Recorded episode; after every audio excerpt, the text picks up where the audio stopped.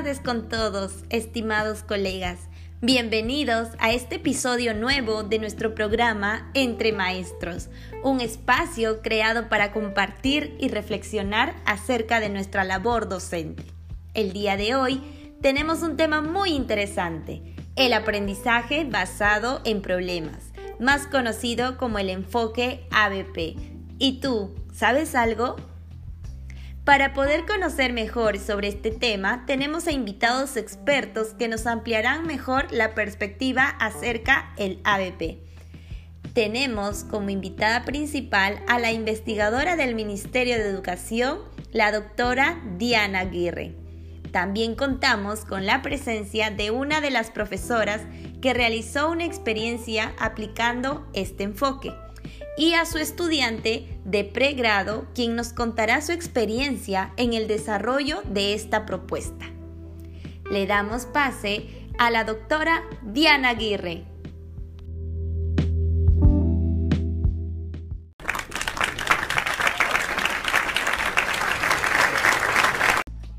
Buenas tardes, estimada Eugenia. Muchas gracias por la invitación.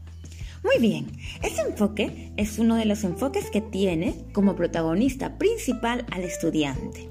El propósito de este enfoque está orientado a desarrollar capacidades de pensamientos de orden superior. Silver y Ferrari en el 97 refieren a estas capacidades como el tipo de pensamientos no algorítmicos, esforzados, complejos, que permiten elaborar juicios y múltiples soluciones a problemas normalmente comprendidos en un contexto con un cierto nivel de incertidumbre. Hablamos pues del pensamiento crítico, lógico, reflexivo, metacognitivo y creativo. Una de las características principales del ABP es el de iniciar el proceso de aprendizaje de los estudiantes con la presentación de un problema desafiante correspondiente a una situación real. Se espera pues que mediante esta pregunta los estudiantes estimulen procesos metacognitivos y pongan en práctica sus habilidades para buscar e investigar sus propias respuestas y soluciones. El planteamiento del problema tiene que ser desestructurado y con poca información de conocimiento.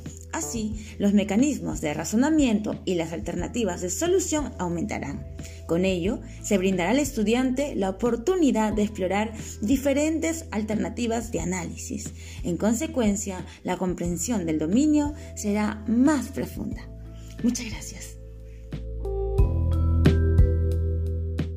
Muchas gracias, doctora Diana. Entonces, podríamos decir que esta propuesta está centrada en el estudiante.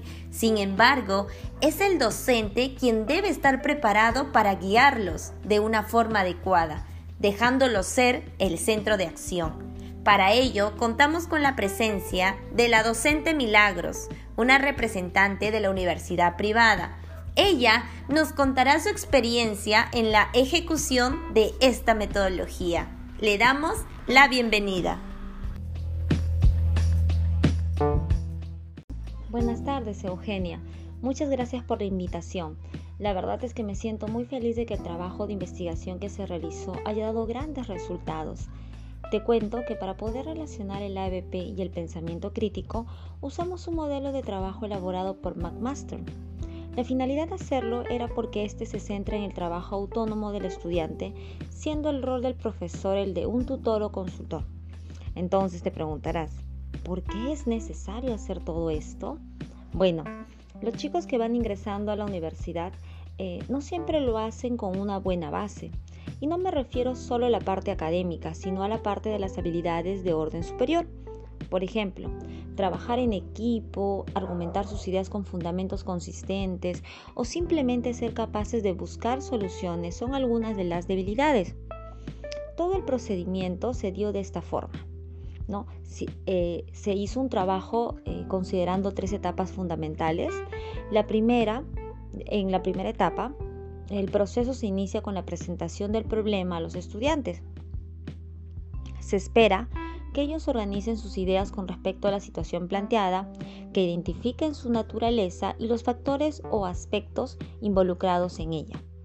Segunda etapa, los estudiantes se organizan para buscar, revisar y sistematizar la nueva información.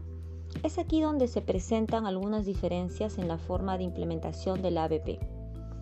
Tercera y última etapa, el grupo aplica el nuevo conocimiento al problema inicial, verificando si sus primeros planteamientos fueron o deberían ser reordenados o redefinidos en función de lo aprendido. Luego de ello, estarán en capacidad de formular y argumentar sus propias propuestas de solución. Mm. Para algunos casos se usó el modo híbrido. De hecho, yo lo usé. Y eso significó que yo observaba las clases, ¿no? observaba todo este procedimiento que ellos iban realizando para solucionar su problema. Y ellos, de forma grupal, trabajaban colaborativamente. ¿no? Simplemente era la guía de ese procedimiento, tratando de darles una libertad, ¿no? Una libertad un poco guiada. Además, Facione, en el 2007, menciona que de manera vinculante las habilidades para la solución de problemas y las del pensamiento crítico van de la mano y por ende propone una estrategia de cinco etapas, ¿ya? Que resume con el nombre de ideas. Y de identifique el problema, de determina la información relevante, E de enumera las rutas alternativas para solucionar un para buscar una solución, A de análisis y evaluación y la S de examina cuidadosamente todo el proceso y se autocorrige eh, cuando sea pertinente o necesario. Finalmente, el pensamiento crítico no es una habilidad innata, requiere de aprendizaje y entrenamiento y práctica constante. El entorno de aprendizaje en el ABP es propicio para cultivar y fortalecer estas habilidades, por lo que estos objetivos deben formar parte intencionada en el proceso. Y ellos deben conocer desde un inicio lo que se busca o lo que se espera en ellos. Muchas gracias por ese tiempo brindado y espero que esta pequeña experiencia le pueda servir a otros profesores para continuar con este trabajo. Gracias. Muchas gracias, maestra Milagros. Importante y valiosa información obtenida en su investigación. Ahora queremos conocer la opinión de un estudiante. Entonces, te hago la pregunta, desde tu rol como estudiante, ¿qué podrías contarnos de la experiencia en la que has participado? ¿Cómo te sentiste? Cuéntanos. Gracias por brindarme este espacio para compartir mi experiencia en ejecución de la propuesta de la profesora Milagros. Durante el trabajo me sentí bastante cómoda, pues el trabajo en equipo y las bases claras de la docente permitieron que desarrollemos los objetivos propuestos, los cuales estaban alineados con el proceso que realizamos. Además, este tipo de experiencias contextualizadas y auténticas en las que podemos poner en práctica lo que aprendemos resulta significativo, pues de una u otra manera nos reta a ser más críticos, analíticos, reflexivos, creativos y sobre todo a dirigir nuestro propio aprendizaje para dar respuesta ante una situación problemática. Mm, siento que el ABP me ha ayudado a ver el trabajo colaborativo como una oportunidad para poner en práctica habilidades que me permitirán resolver problemas y un espacio para reflexionar sobre mis propios procesos de razonamiento. Por ello puedo afirmar que he visto una mejora en mi capacidad investigativa, en mis razonamientos y en mi proceso de autorregulación. Por esa razón considero que estas experiencias deberían replicarse en todas las universidades, pues es una metodología que brinda oportunidades para desarrollar habilidades de aprendizaje y pensamiento de orden superior, contribuyendo a que seamos estudiantes más autónomos. De esta manera lograremos que la educación universitaria mejore. Mi profundo agradecimiento a nuestras invitadas de hoy. El aprendizaje basado en problemas es un tema muy relevante hoy y en conclusión, podemos decir que esta metodología, si sería usada en su esencia, los estudiantes podrían desarrollar su pensamiento de orden superior de una forma positiva y eficaz.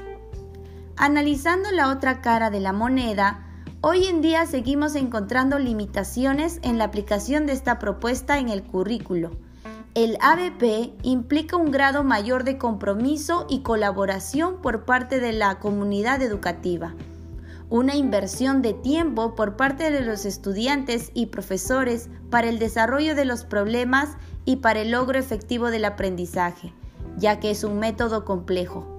También implica que el docente tenga un dominio de las técnicas y estrategias necesarias para desarrollar el proceso. Hablar de un aprendizaje basado en problemas aplicado en su totalidad es cuestión de realizar grandes cambios, tanto en el currículo como en nuestro quehacer educativo. Te invito a reflexionar y a dar ese primer paso en este gran cambio por la educación. Y así terminamos un episodio más de esta secuencia educativa, que hoy abordó el tema del aprendizaje basado en problemas, el ABP. Muchas gracias a nuestros invitados y conmigo será hasta nuestro próximo episodio.